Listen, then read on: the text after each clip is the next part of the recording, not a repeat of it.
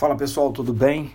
Voltamos aí então às profecias, né, que estavam sendo proferidas é, contra os povos e a gente tem aí a partir do capítulo 21 a continuação.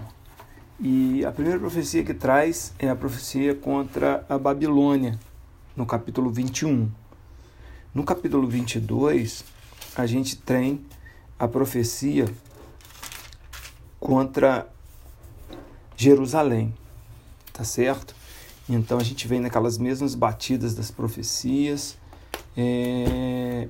E no capítulo 23 nós temos a profecia contra Tiro, né? Em alguns momentos ele compara Tiro a uma prostituta, e essa comparação vem porque Tiro na época era um grande centro de idolatria, né? E a idolatria em muitos momentos na Bíblia é comparada à prostituição. Por isso que ele chama tiro de meretriz em alguns, em alguns momentos. E a gente entra em Isaías 24, que a profecia, continua na profecia contra é, Tiro, né?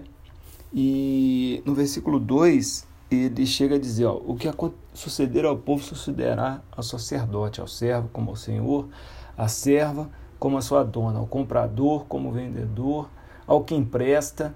E no versículo 5 ele diz: Na verdade, a terra está contaminada por causa dos moradores por quanto transgrediram as leis, violaram os estatutos e quebraram a aliança eterna.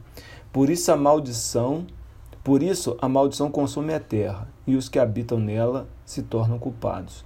Por isso, então ele vai ele vai descrevendo aqui, apesar da profecia ser contra Tiro, né?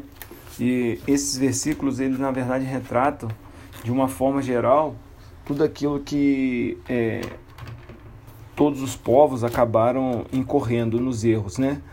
De a, os homens se voltarem contra as leis, né?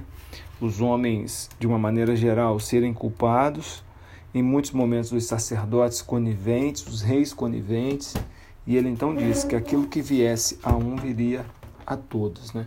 Então foi uma sentença que Isaías falou por meio da boca do Senhor. Ou melhor, o Senhor falou por meio da boca de de Isaías, né?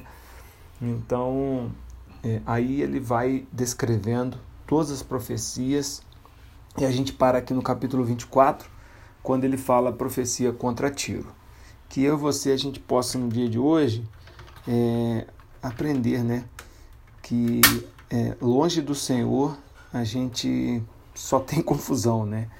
Que a gente possa a cada dia estar mais ao lado do Pai. Em nome de Jesus, que Deus te abençoe nesse dia de hoje. Amém.